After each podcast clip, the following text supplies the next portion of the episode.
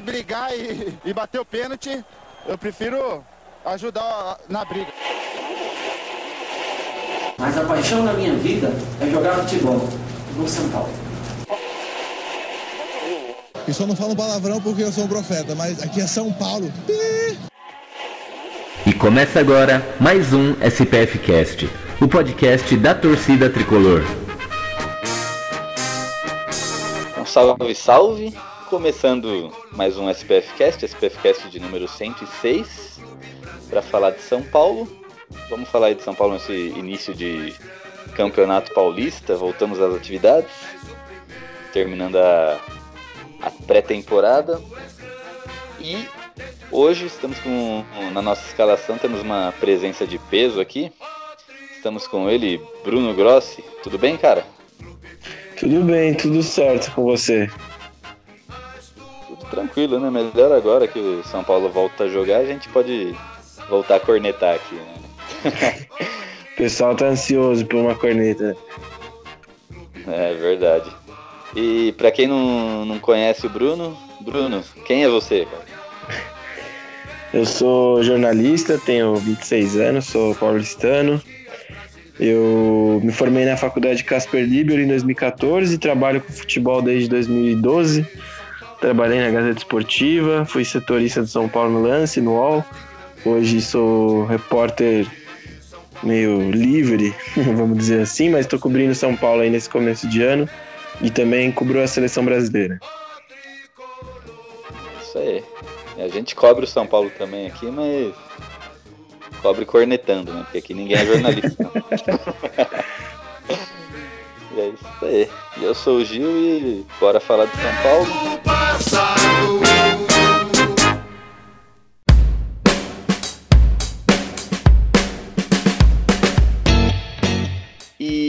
Como estamos em início de atividade aqui, tanto nós quanto o time de São Paulo aí que está se preparando para o Campeonato Paulista, vamos, vamos conversar e vamos falar sobre essa preparação, sobre o que, que a gente pode esperar do São Paulo nesse Paulistão, né? Paulistão agora tem que chamar de Paulistão, porque eu já venho frisando aí há dois, dois anos ou talvez mais que o São Paulo precisa, ele necessita ganhar o Campeonato Paulista. Né? Todo mundo fala Paulistinha, o campeonato né, é o menos importante, mas o São Paulo precisa pelo menos do Paulista para tirar essa essa urucubaca que o time vem, vem carregando aí desde 2012, né, cara? É, o São Paulo por muitos anos é, levou a, a, a, sério essa história de, de Paulistinha, de campeonato sem importância, e era um discurso que inicialmente partia dos dirigentes, depois do campeonato da conquista da, do Mundial, né, em 2005. É, eu estava conversando até com, com outro jornalista esses dias, o Alexandre Losetti, do, hoje é comentarista do Sport TV. A gente estava falando sobre como o São Paulo, por muitos anos, teve times melhores do que os rivais. É, durante o tricampeonato brasileiro, por exemplo, e nunca levou a sério, de fato, o Campeonato Paulista, né? Em 2006, por exemplo, fez uma campanha super boa, é, jogando um futebol bonito, não ganhou porque nas primeiras rodadas ficou escalando um time é, qualquer ali, só para cumprir protocolo e, enfim, acabou perdendo o título para o Santos por um ponto. E nos outros anos eram sempre algumas derrotas meio inexplicáveis em mata-mata, sempre parecendo ali que faltava um pouquinho de, de dedicação a mais, de, de, levar a sério. E esse discurso dos dirigentes acabou passando de uma certa forma para a torcida, né? Que, que largou um pouco mão, assim. São Paulo cansou de começar ano com um público baixo no Paulistão. Não que o campeonato seja atraente a, a ponto de lotar o estádio, né? Mas acho que demorou para cair a ficha de que o Paulistão era o título mais acessível para o São Paulo um, um clube que, que patinou tanto aí nos próprios erros, o campeonato mais acessível é o paulista, né? Hoje, se você parar para pensar no brasileiro, você tem o Palmeiras agora sofreu uma reformulação, talvez não esteja tão mais acima, mas você tem o Flamengo muito acima, você tem o Grêmio, para mim, muito acima, o Santos, perdão, e o São Paulo precisava levar um pouco mais a sério o Paulista, o ano passado, eu acho que sentiu um gostinho de, de como poderia ser diferente. Então eu, eu acredito que para esse ano, pelo menos essa mentalidade de, de levar o Paulista a sério vai, vai ser diferente por parte do clube. Por parte da torcida, eu vejo ainda muita gente com, com um olhar um pouco torto sobre isso, né? Pedindo que o, que o São Paulo começasse o Paulistão com um time de garotos, com sem usar os titulares, né? Esquecendo que tem um clássico aí logo na segunda rodada. E essas mesmas pessoas são as, são as pessoas que em 2018, quando o Dorival fez isso e perdeu na primeira rodada, quando ele jogou com o time C, não é nem que ele usou um time de garotos promissores, tal, ele usou um time de garotos que mal jogaram, que estão todos emprestados para times de menor expressão, enfim. E perdeu e virou um pandemônio, né? Virou que absurdo começar o campeonato perdendo desse jeito. Então precisa encontrar esse meio termo. É, exatamente. Você falou, falou tudo. O, muita gente, quando a gente comenta, fala: não, Paulista, põe, põe a base para disputar, para dar rodagem para base, não sei o quê. E aí eu já respondo diretamente para a pessoa: falo, cara, você tem noção que a gente está. Nós estamos desde 2012 sem ganhar sem ganhar um título. A gente está desde 2005 sem ganhar um Paulista. Não tem como, cara. A gente precisa ganhar alguma coisa. Que é pelo menos para tirar esse peso, né? Porque isso virou um peso, virou um, um peso pro time, pro, pra torcida, pra diretoria, pra quem entrar lá, né? Pode. Eu falo que se entrar Messi e Cristiano Ronaldo, eles vão sofrer se eles não ganham Paulista no São Paulo. Então. É. Eu, eu sempre falo isso, né, para quem desmerece hoje o Paulista, mas hoje o São Paulo precisa de um Paulista. É, o, o, isso reflete né, essa, esse, essa tensão que é provocada, por exemplo, se, se fizer um jogo ruim com a Água Santa, empatar, ou, ou mesmo que ganhar, mas que ganhe jogando futebol meio ainda sem muita graça, porque é normal, né, para começo de temporada. Você não vai desenvolver o melhor futebol no primeiro jogo. É praticamente impossível. Não sei que o jogo ofereça condições é, peculiares, né? Às vezes você consegue um gol rápido, do time adversário faz um pênalti, tem alguém expulso, sei lá. Às vezes acontece de engrenar e São Paulo goleia.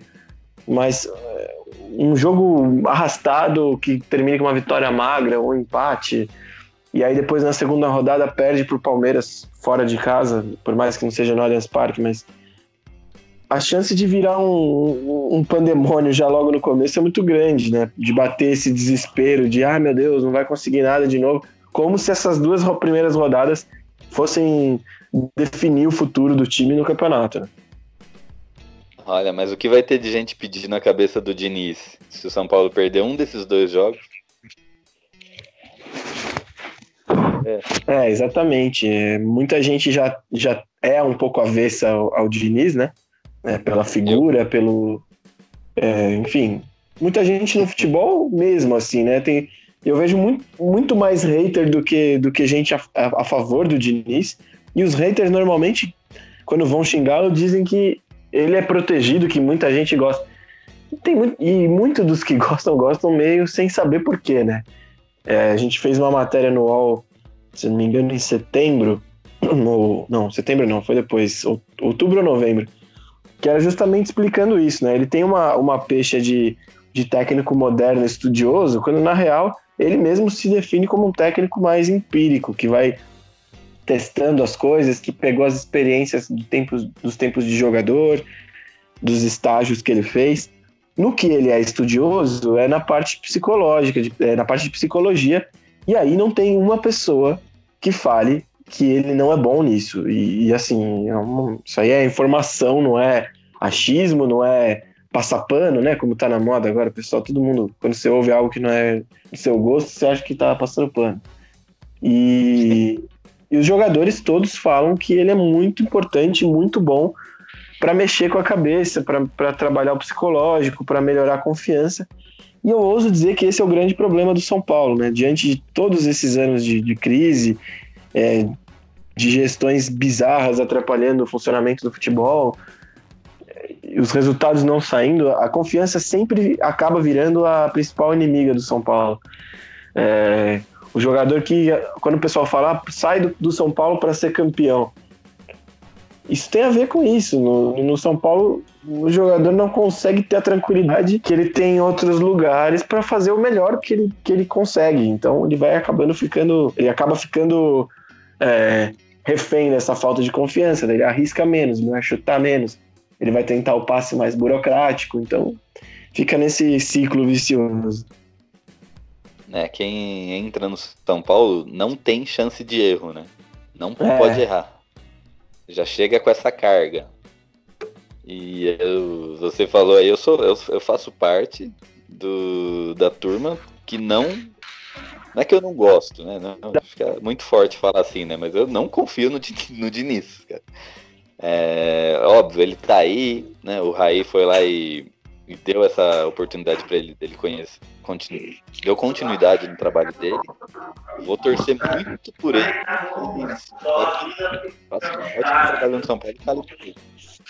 Mas eu, se eu te falar que eu gostei dele ter continuado no São Paulo, eu vou estar tá mentindo. E é igual você falou, as pessoas que gostam dele não sabem por que gostam. Ele criou um, um fã-clube gigantesco que você não pode falar mal dele, né? Eu, como eu não sou muito a favor dele, às vezes eu dou uma cornetadinha aqui, outra ali, vixe, o que eu sou, o que eu sou atacado no Twitter, ah, Mas deixa o cara trabalhar. Tem, eu acho que tem mais hater do que, do que gente que gosta, de verdade, assim. E. Mas esse, esse ponto do deixa trabalhar é um ponto interessante, porque o São Paulo do Leco, ele não deixou ninguém trabalhar, basicamente, né? Os trabalhos mais longevos na, na gestão do Leco foram todos de seis meses no máximo. É, o Bausa foi um pouquinho mais, né? Foi um, acho que quase oito meses. É, então talvez é, eu, eu já ouvi isso de gente da diretoria, passando aqui uma ambulância atrapalhando a nossa conversa.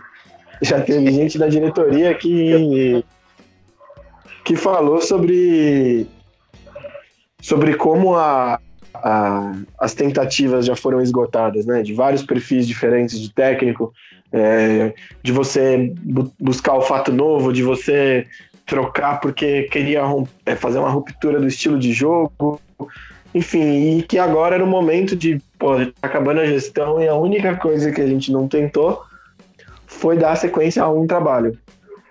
E, por um acaso, essa pessoa premiada com essa sequência foi o Diniz. Agora, precisa ver o quanto isso é um discurso é, utópico de, de gente que está sonhando em que vai haver uma estabilidade maior, o quanto isso é um discurso de quem está tentando só justificar uma escolha criticada que foi a permanência do Diniz. Mas enfim, fora todas essas possibilidades, eu acho de fato que é uma alternativa que o São Paulo precisava em algum momento é, é, tomar, escolher. Porque não é possível, né? Que só o São Paulo não consegue man manter um técnico por um pouco mais de tempo, né? Não tô nem falando dois, três anos, tô falando de uma temporada, pelo menos. É verdade, né? É igual você falou, uma hora o São Paulo ia ter que fazer isso, e eu sempre fui a favor da continuidade, né? Uma pena que o escolhido foi o Diniz. Porque vamos supor que o, o Cuca fosse o escolhido da continuidade. A gente sabe que o Cuca, com continuidade, já ganhou um brasileiro, já ganhou uma Libertadores. Mas você olha o Diniz com continuidade. Ele não tem nada. Ele não. É, ele tem o trabalho no Audax, foi um trabalho de, de longo prazo, né? em circunstâncias diferentes, mas eu acho que justamente por isso, assim como a, a, aquele argumento de ah, agora no São Paulo ele vai ter mais material humano do que ele tinha no, no Fluminense, no Atlético, também serve isso. Tipo, se, será que o Diniz, com uma temporada cheia, ele não vai ser um técnico melhor? Ele está começando. Eu acho que alguém em algum momento vai precisar arriscar. É, é, muito, é muito cômodo ser dirigente no Brasil, porque nossa cultura de, de gostar muito mais de vitória do que do esporte em si, você não vai criando cultura, né? É, fazer o que o Grêmio faz, por exemplo, de, de criar um estilo de jogo e tá seguindo esse estilo de jogo aí desde a época do Roger, atingiu um ápice com o Renato e, e, e, e tá mantendo desde 2016 e, meio alheio assim a se está sendo campeão ou não, né? Tudo bem que está conseguindo ser campeão todo ano, pelo menos de, de uma, do estadual, isso já ajuda muito, né? A gente vê o caso do São Paulo. É, mas criou-se a princípio de que a torcida gosta desse Grêmio de hoje, que é um Grêmio envolvente, de toque de bola. Óbvio, se passar dois, três anos sem ganhar, as pessoas vão começar a, a torcer o nariz pro Renato. Então, isso é uma prova de como no Brasil não só dá certo quem tá ganhando. Então, difícil. Até, até perdi um pouco aqui o fio da, do raciocínio, mas. difícil você imaginar alguém mantendo um trabalho por, por, por gostar do trabalho em si, do, do, do, do processo, né? Os trabalhos aqui são mantidos muito mais pelo resultado final. E eu acho que essa é uma mudança que em algum momento precisa acontecer. E ela vai precisar ser na marra, porque a torcida não estão é, dispostos a passar por isso, né? sem ganhar. E agora, a gente falou bastante de técnico, agora nessa virada de temporada, né, o que mais movimenta né, os, os sites de notícia tal são as contratações, né? E o é. para esse paulista, para esse ano, contrata, o São Paulo terminou ano passado com um déficit de quase 200 milhões, né? E já tinha sido 180 milhões. 130. Né? E já tinha 180, sido... 180.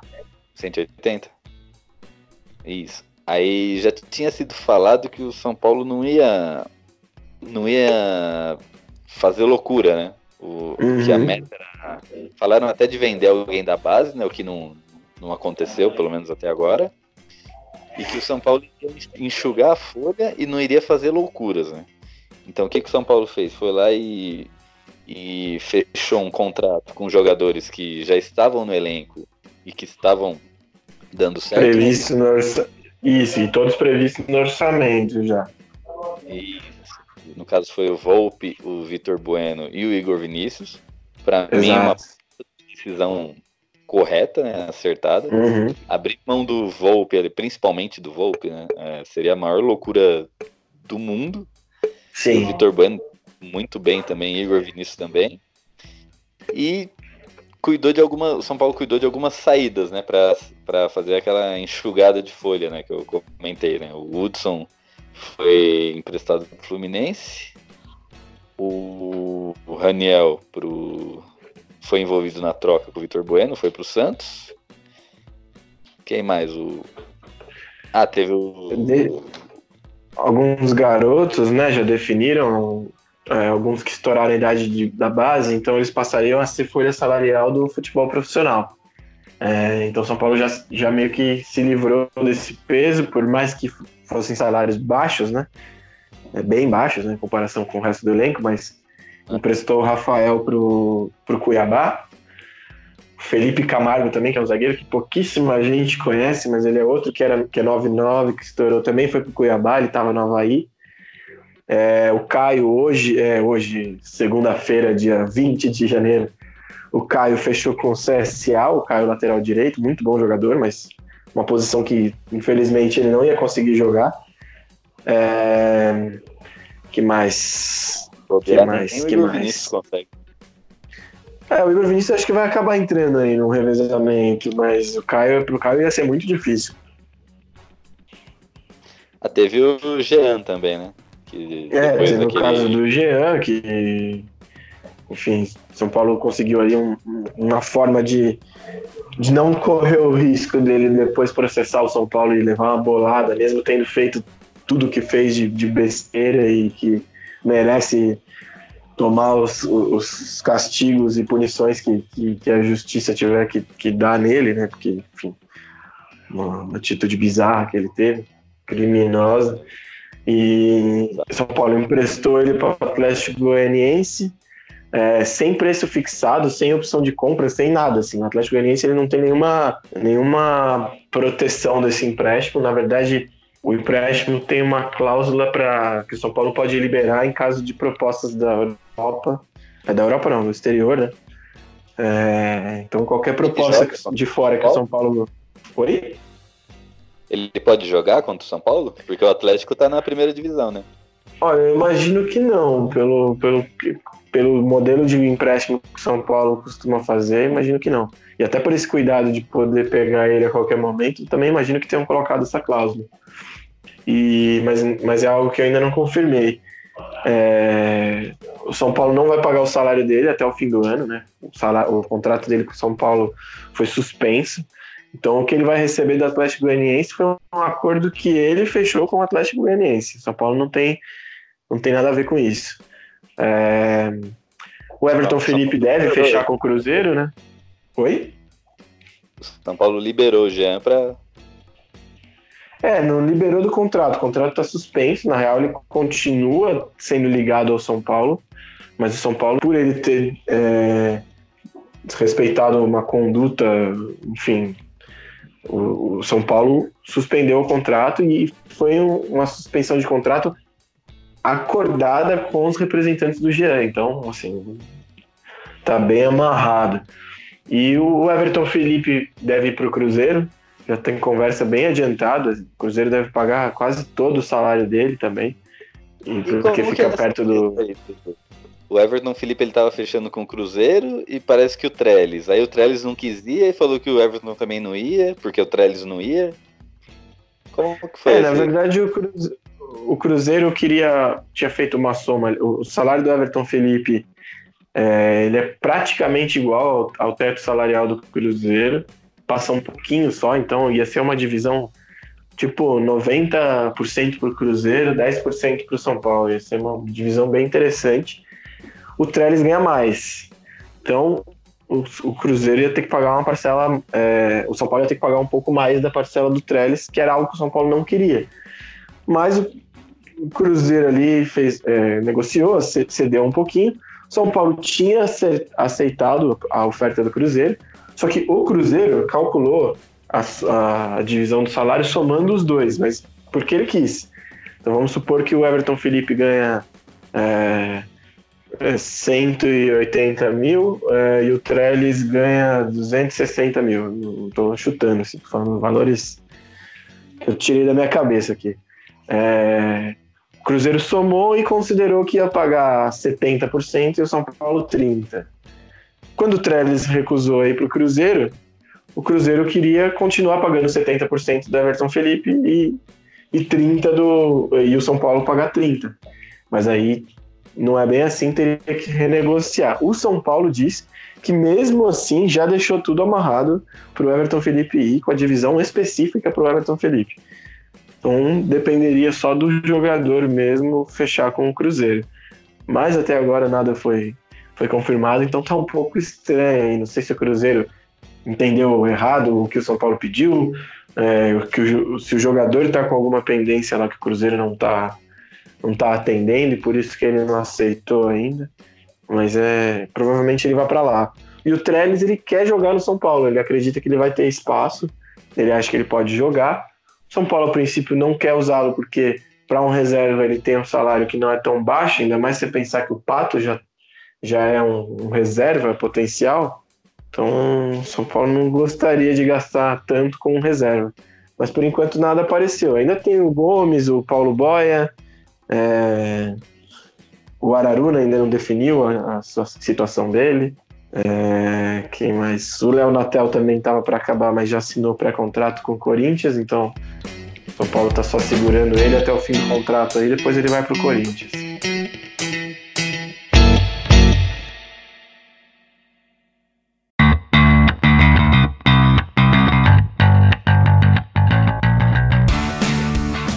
Bruno, e deixa eu só ver aqui que parece que o, o nosso, nosso atrasildo chegou.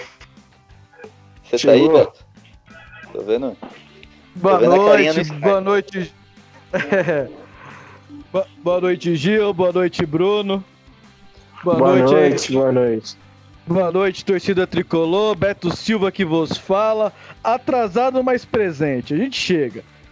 A gente chegou atrasado com alguns probleminhas técnicos. Alguma rotina deu uma mudadinha essa semana aqui. E, e eu já tava esquecendo até no programa, na correria. Ainda bem que o Gil mandou um me xingando aí que eu lembrei. é. Ô Bruno, explica pra, pra ele aí. Quando ocorrem atrasos de jogadores do São Paulo, o que que acontece? É, paga a caixinha.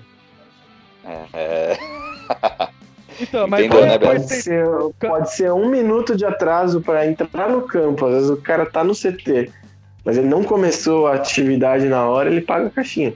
Ele pode ter avisado, não, não pode atrasar.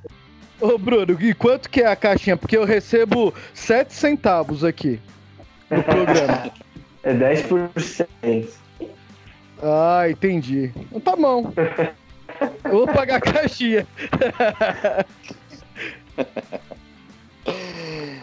é, chegou atrasado, vai ter que pagar uma porcentagem do seu enorme salário aqui. Poxa. Já era minha cerveja fim de semana. É isso aí. Só pra, você, só pra você se inteirar, a gente tava falando aqui da. Do. do- das mudanças, né? Do Enxugar a folha salarial. Elenco do São Paulo aí, de, de uma temporada pra outra, né? De quem veio, né? Que praticamente quem veio já tava, né? Mas quem saiu e o que, que a gente espera aí pro time do São Paulo nesse Paulista. Porque quarta-feira já tem jogo e domingo tem clássico.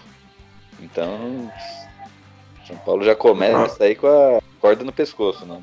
Entre aspas, né? A gente sabe que. Tem mais jogadores ainda, né? Tem mais Tem jogadores ainda de- definindo para que, que ainda podem sair, né? O Jusilei, por exemplo, é um que já recebeu algumas sondagens, mas não veio ainda nenhuma proposta de fato. Esse é um que tem um salário alto realmente e para o São Paulo seria bom que ele arrumasse alguma outra coisa para aliviar a folha do São Paulo. Mas aqui no Brasil, dificilmente alguém vai, vai bancar o salário do Jusilei, mesmo que for dividindo o salário, não vai valer a pena para o São Paulo. Então, o ideal seria algo fora do Brasil. Aí precisa ver se o jogador está com vontade, né? A gente viu também o Pato, que recebeu proposta de um time de Dubai, nos Emirados Árabes, e recusou, porque quer continuar no Brasil.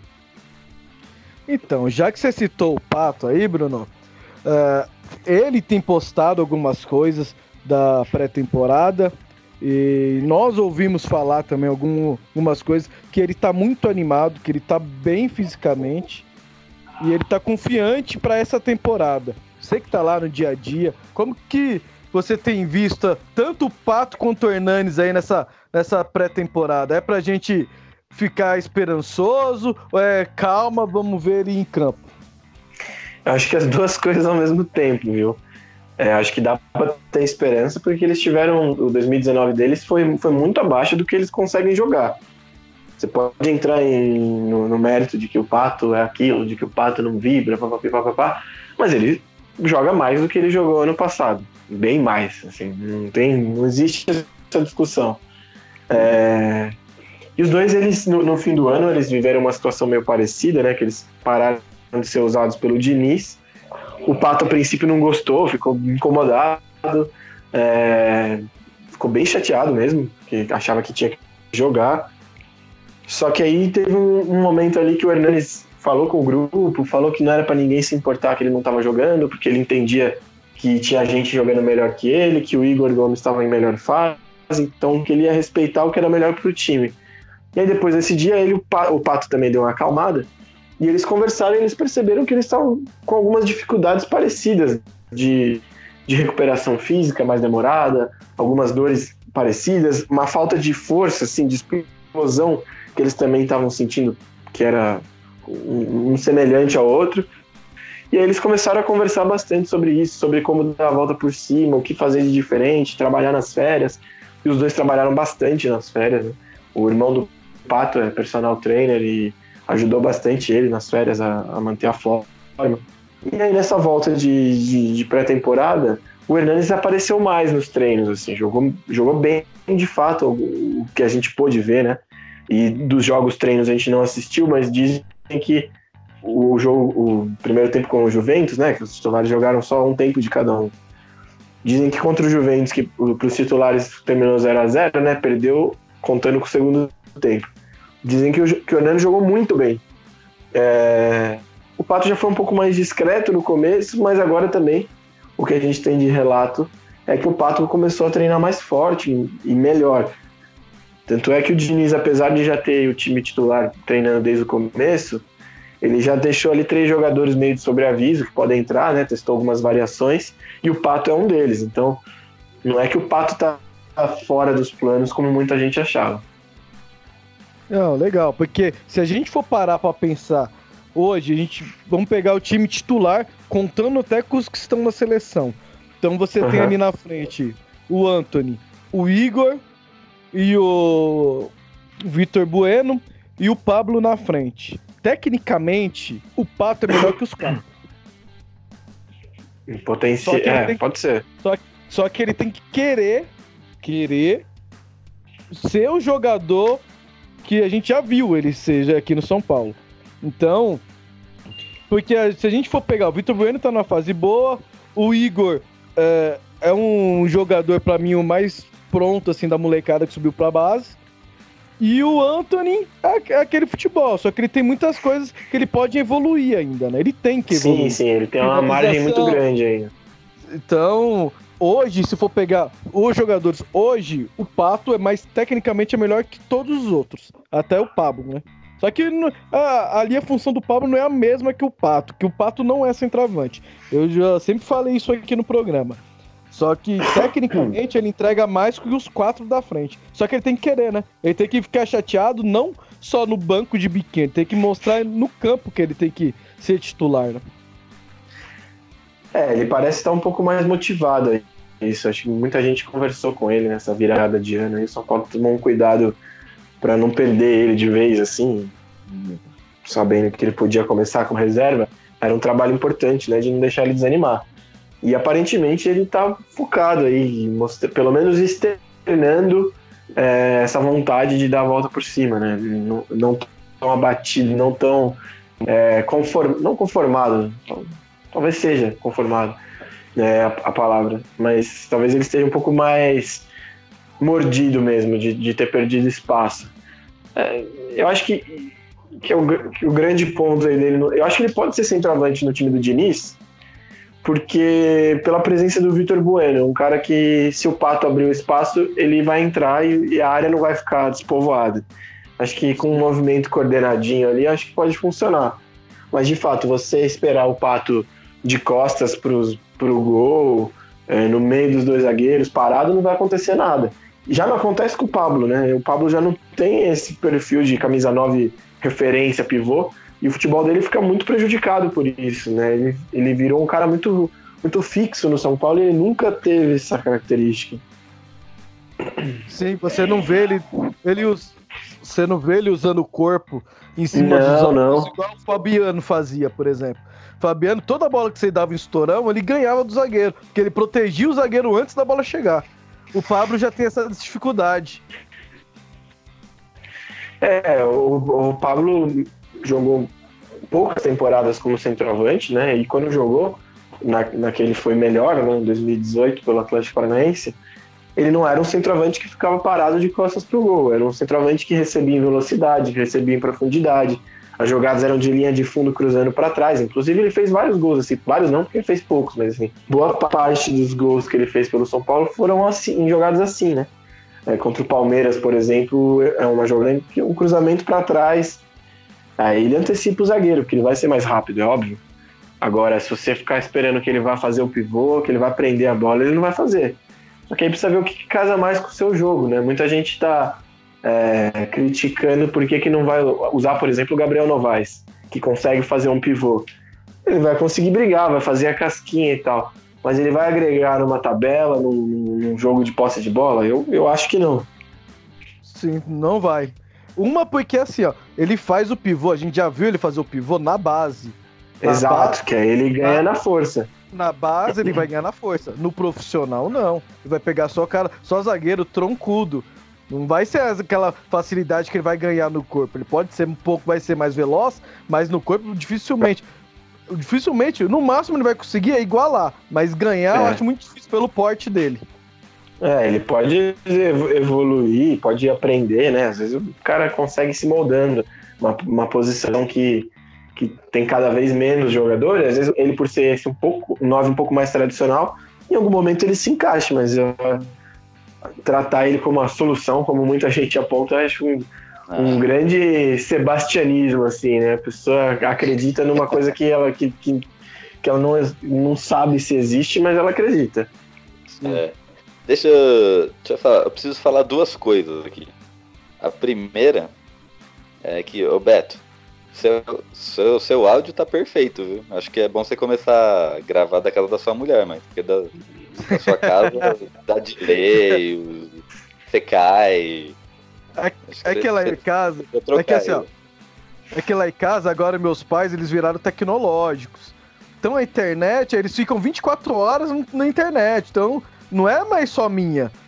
Aí tem meu irmão, aí vai meus sobrinhos, tá todo mundo conectado, aí varia. Aqui não, internet tá só pra mim, né? 4G tá voando aqui.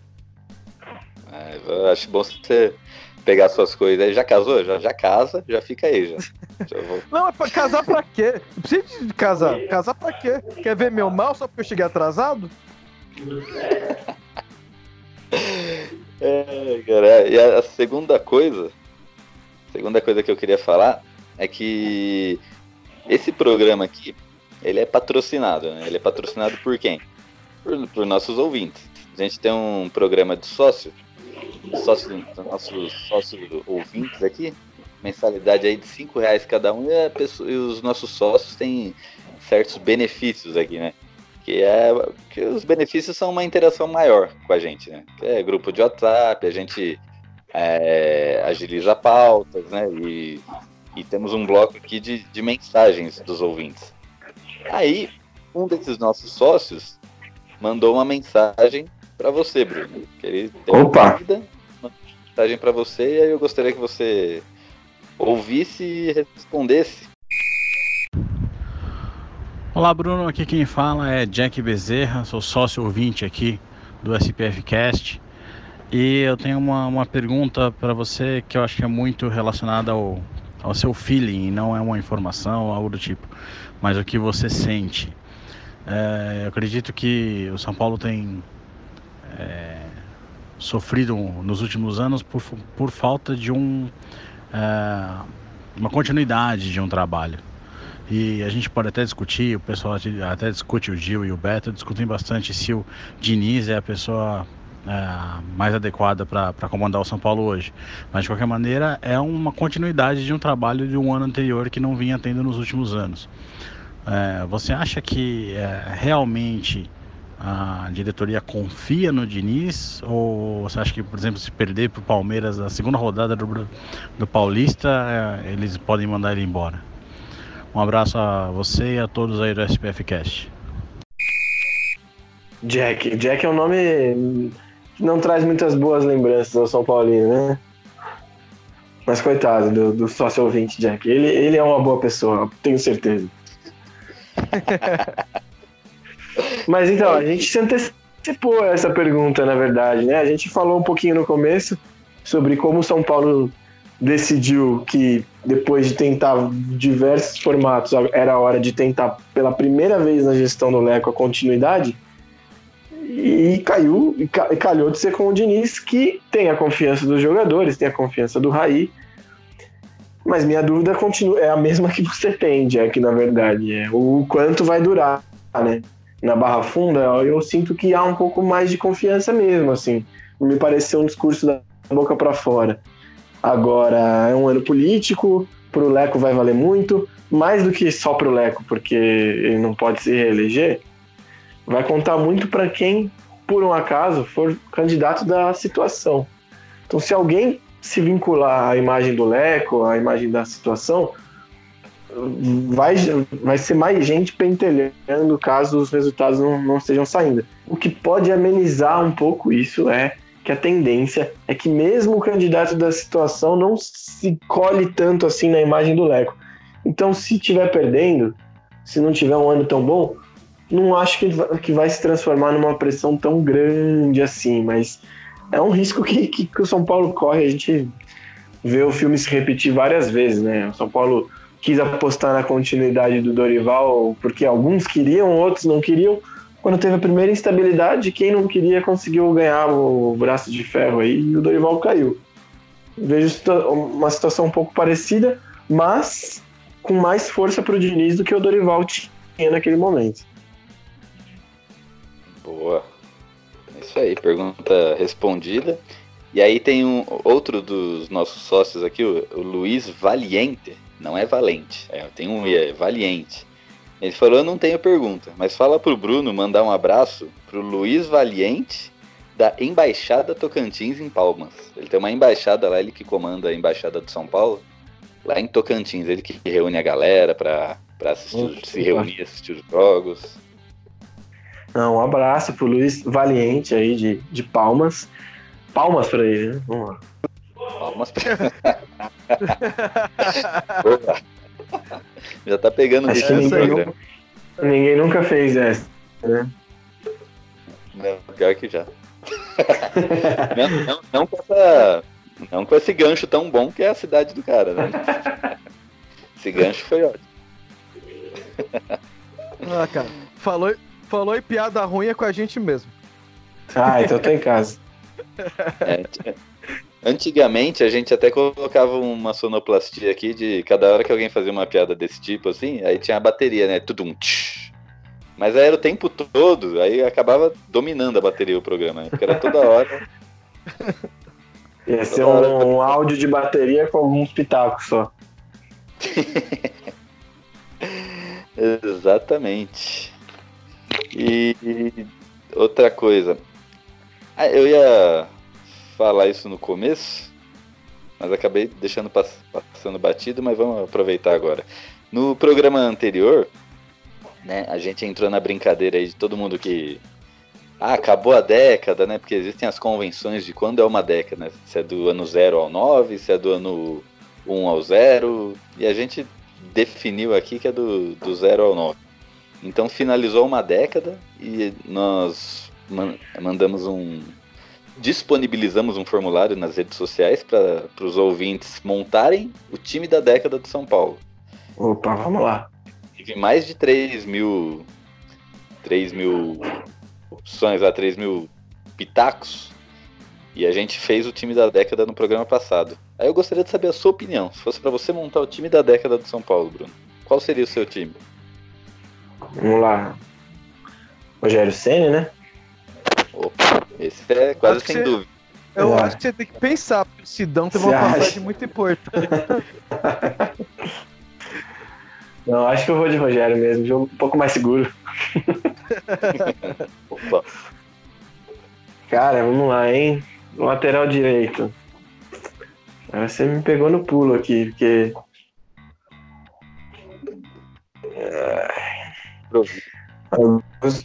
É que, é que Teve- algumas das opções que estavam. Teve Douglas, teve Militão, que mais que teve? Douglas, Militão, Daniel Alves, Juan Fran, né, que estão agora.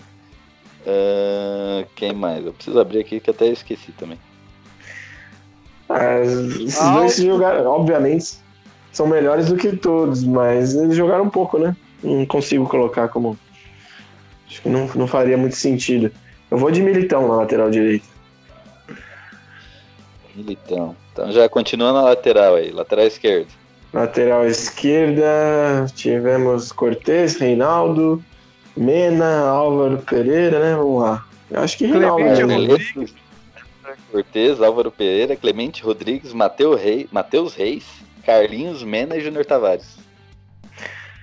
Não, vamos de, de Reinaldo. King Naldo. Dois zagueiros. Eu vi muita gente colocando Miranda aí, mas eu acho que faz pouco sentido, porque mesmo você considerando 2000, a partir de 2010, ele jogou um, seria um ano e meio só de Miranda, né? Pouca coisa.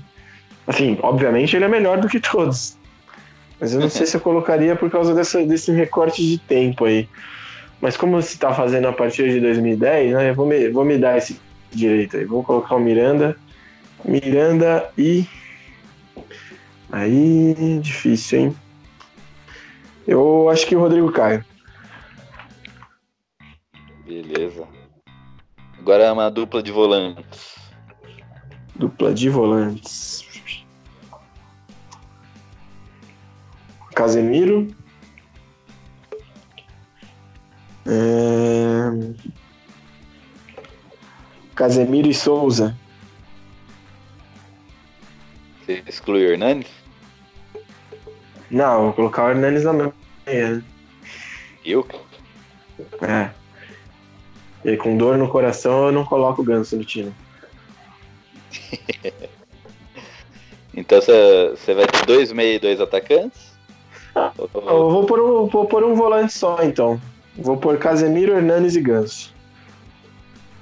Beleza. Vai deixar o Kaká fora? Ah, mas o Kaká de 2014 não, não conta.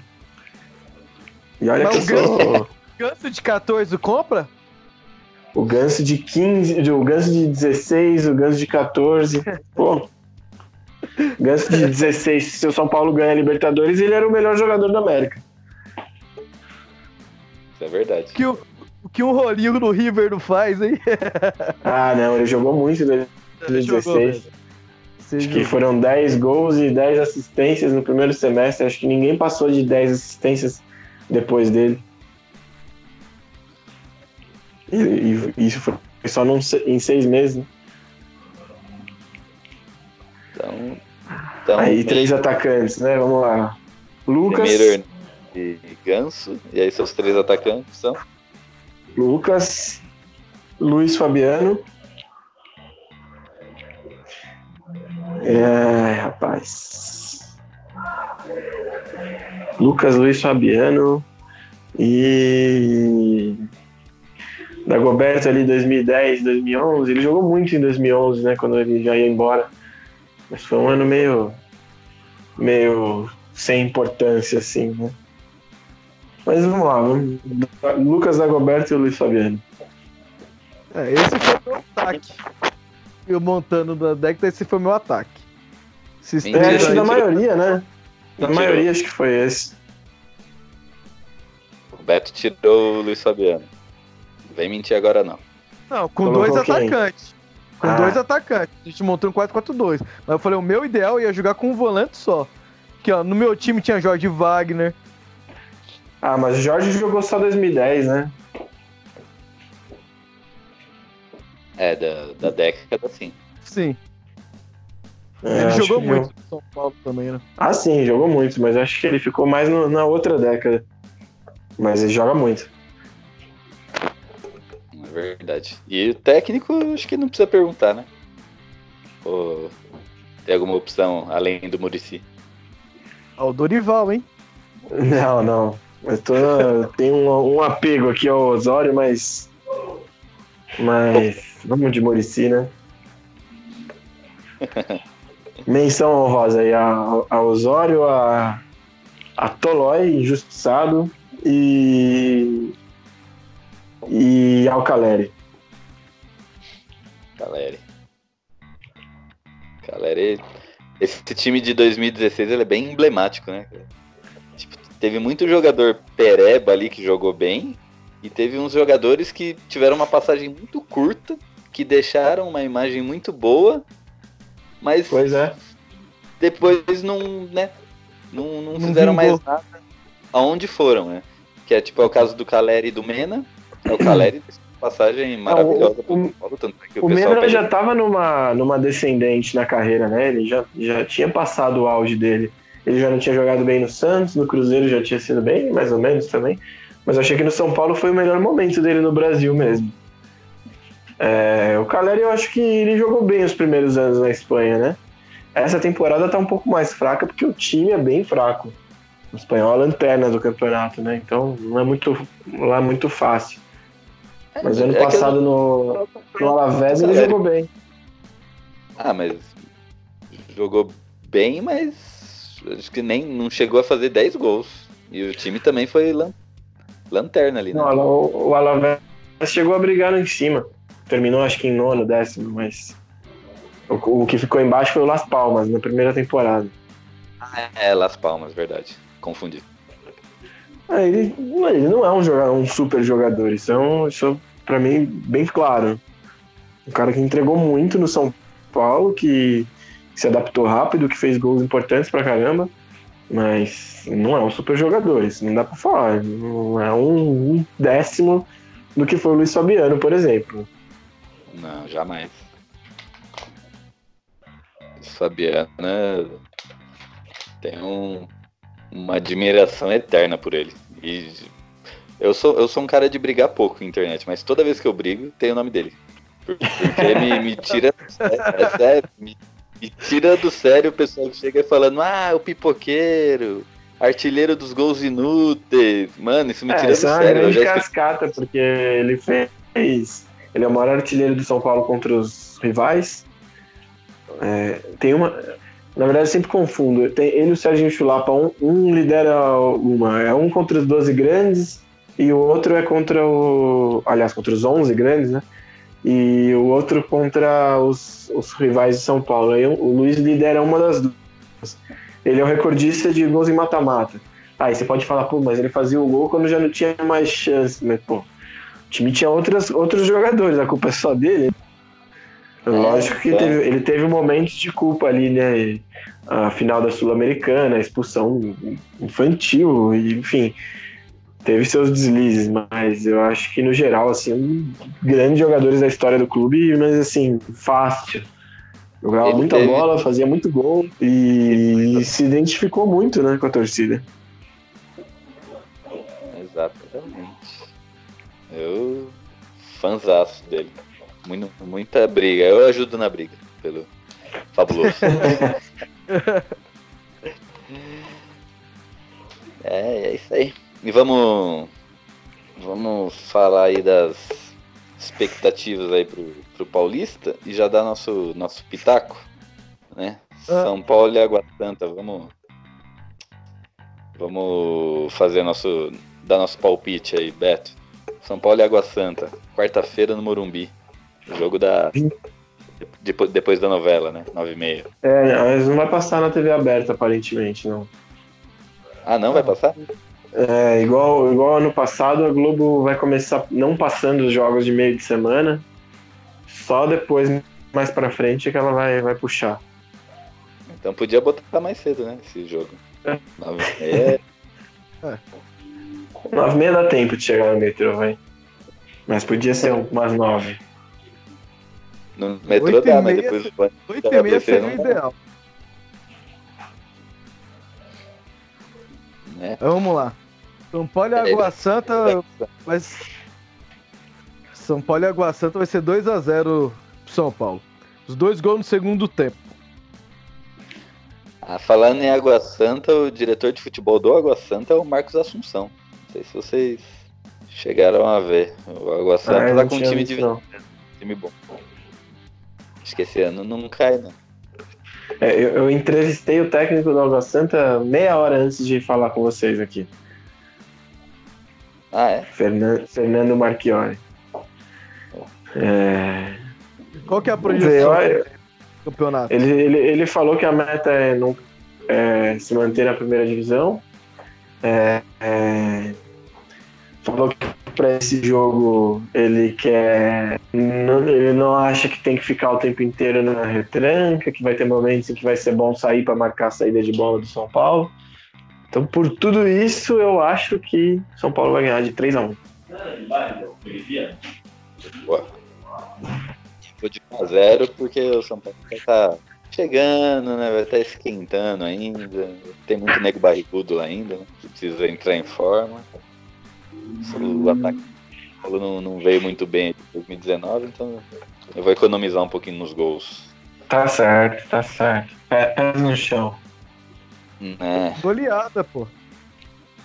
E, e Beto, Palmeiras e é. São Paulo domingo. Vai ser em Araraquara, né? Isso, Araraquara. Um a um. Você, eu... Acho que 0x0. 0x0 eu vou de 1x0 de novo. Eu acho que não é só eu que tô pensando que vai ser um jogo feio. É. Começo de temporada não é parâmetro para nada, né? A verdade é essa.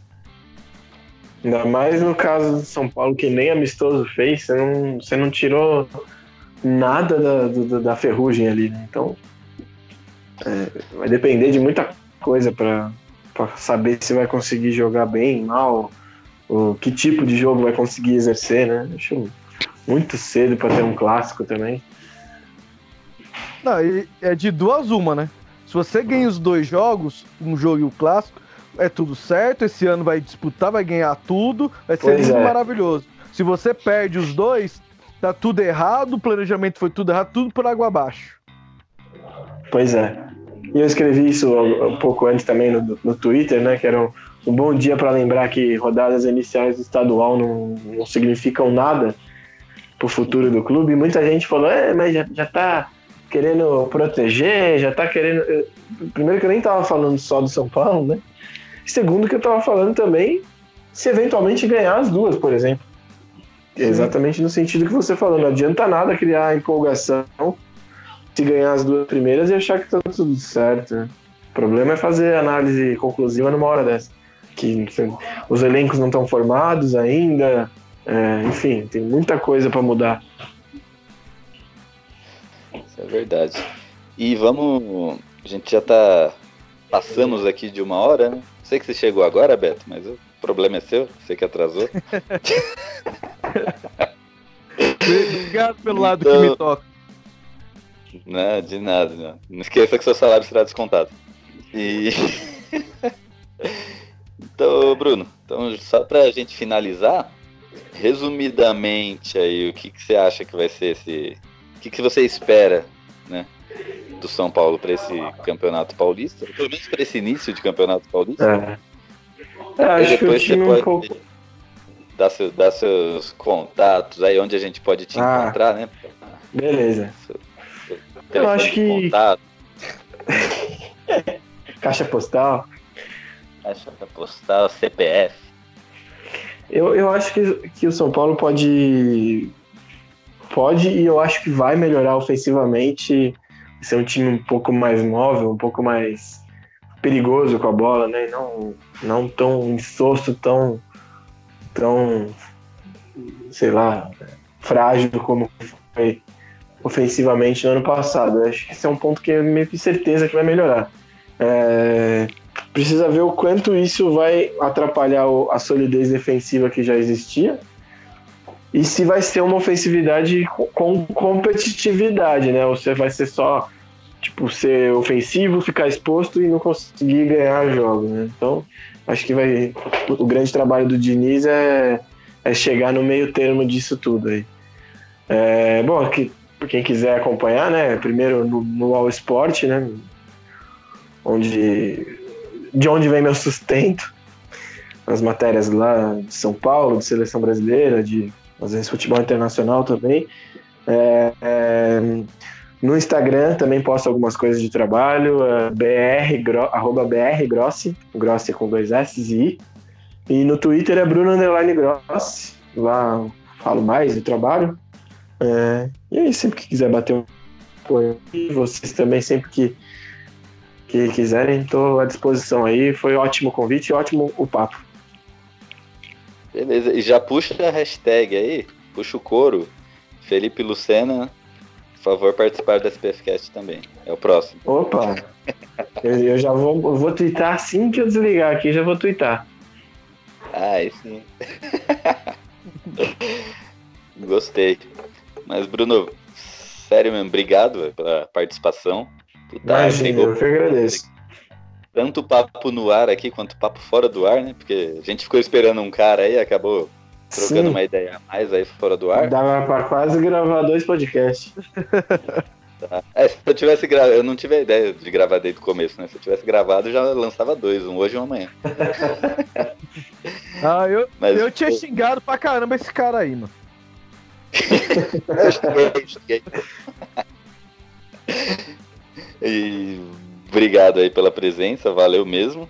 né? Agrega bastante o programa. Assim, é bom ter essa, essa, essa, essa visão mais jornalística, né? A gente é mais torcedor, já fala mais, a, mais com, a, com a emoção. Né? Aí sempre quando vem um jornalista que é legal, que agrega bastante, vem com a- com a- mais com a razão, né? Junta, junta essa- esses dois lados da, da coisa. Valeu e as portas estão abertas, cara. Muito obrigado, muito obrigado. Se quiser, pode, pode, ser, pode ser na cara dura mesmo, eu não ligo. Fala, "Ah, hoje eu tô afim de participar. Beleza, cola aí. Então- E eu vou também te chamar na DM lá, falar, ó, cola aí que é nós. E é isso aí. Fechou, fechou, combinado. Valeu. E Beto, sua vez agora. Dê seu, seu parecer final aí, seu, suas lentes de contato e, e já era. Ah, demorou. Queridos ouvintes, muito obrigado. Eu vou chamar a atenção do cara que atrasou, né? O irresponsável que atrasou. Vou dar um puxão de orelha. Vou fazer ele pagar a caixinha. Né? Brincadeira isso. Isso aqui é tudo estratégia, né? Como ia ter, ia ter o um profissional aqui, então a gente não pode falar muita besteira. Então a gente chega no finalzinho, fala pouca besteira e sai por cima, entendeu? É tudo calculado. É tudo calculado. Não, vamos aí aguardar a estreia do Tricolor. Creio que possa fazer duas partidas aí razoáveis. Com certeza não vai fazer uma péssima partida, também não vai fazer aquela partida de encher os olhos, como esta temporada. A gente tem que pensar um pouco com, com a razão esse começo, para não se iludir e depois achar que tá tudo certo ou tá tudo errado. Então, vamos torcer aí, acompanhar. Creio que seja uma vitória e um empate. E segunda-feira estaremos de volta aí no horário. e talvez, se o Bruno conseguir convidar, o Felipe Luciano estará com a gente. Não, essa missão eu vou levar, vou, vou levar até as últimas consequências. Ah, aí sim, aí. mas é isso aí, mas brincadeiras à parte aí, valeu. Valeu, Bruno, valeu, Beto aí, sempre aí com a gente. Valeu você que está ouvindo, valeu você que é sócio aí, que ajuda a continuidade desse programa e que participa aí ativamente com a gente, tanto no, no WhatsApp e mandando recados aqui. Hoje teve recado respondido pelo Bruno. E é isso aí. E você que não é sócio, ajuda nós. E você que não consegue ajudar nós, não tem problema também. O podcast está sempre aqui, de grátis, para todo mundo ouvir. E até a próxima. Valeu, falou. Vamos São Paulo.